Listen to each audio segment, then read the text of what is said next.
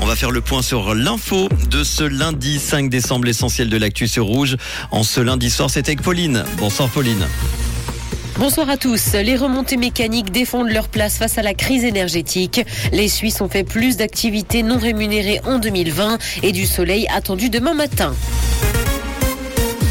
Les remontées mécaniques défendent leur place face à la crise énergétique. Elles refusent de servir de bouc émissaire aux écologistes dans la crise énergétique.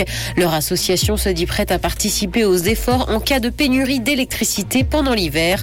Cependant, les professionnels s'estiment injustement pointés du doigt. Pour eux, les économies réalisées en arrêtant les installations ne seraient que marginales.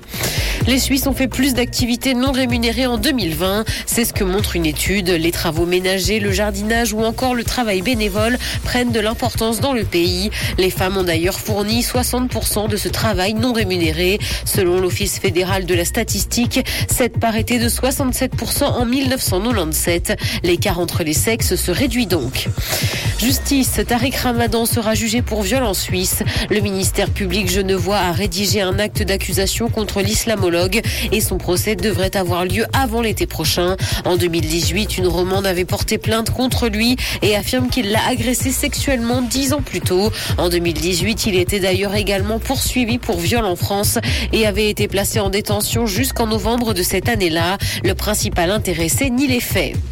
Dans l'actualité internationale, plafonnement des prix du pétrole russe. Le Kremlin assure qu'il poursuivra malgré tout son offensive en Ukraine. Le porte-parole du gouvernement estime par ailleurs que cette sanction va déstabiliser le marché mondial de l'énergie. Il précise que l'économie russe a tous les moyens nécessaires pour financer l'offensive en Ukraine et qu'aucune sanction n'y changera rien.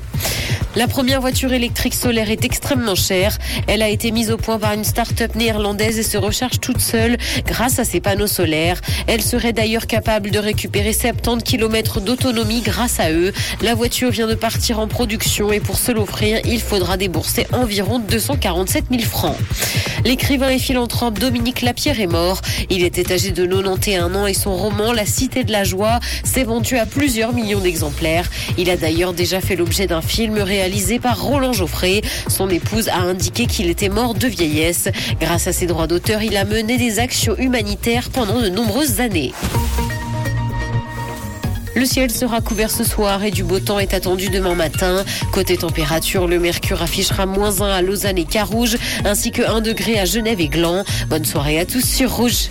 C'était la météo, c'est Rouge.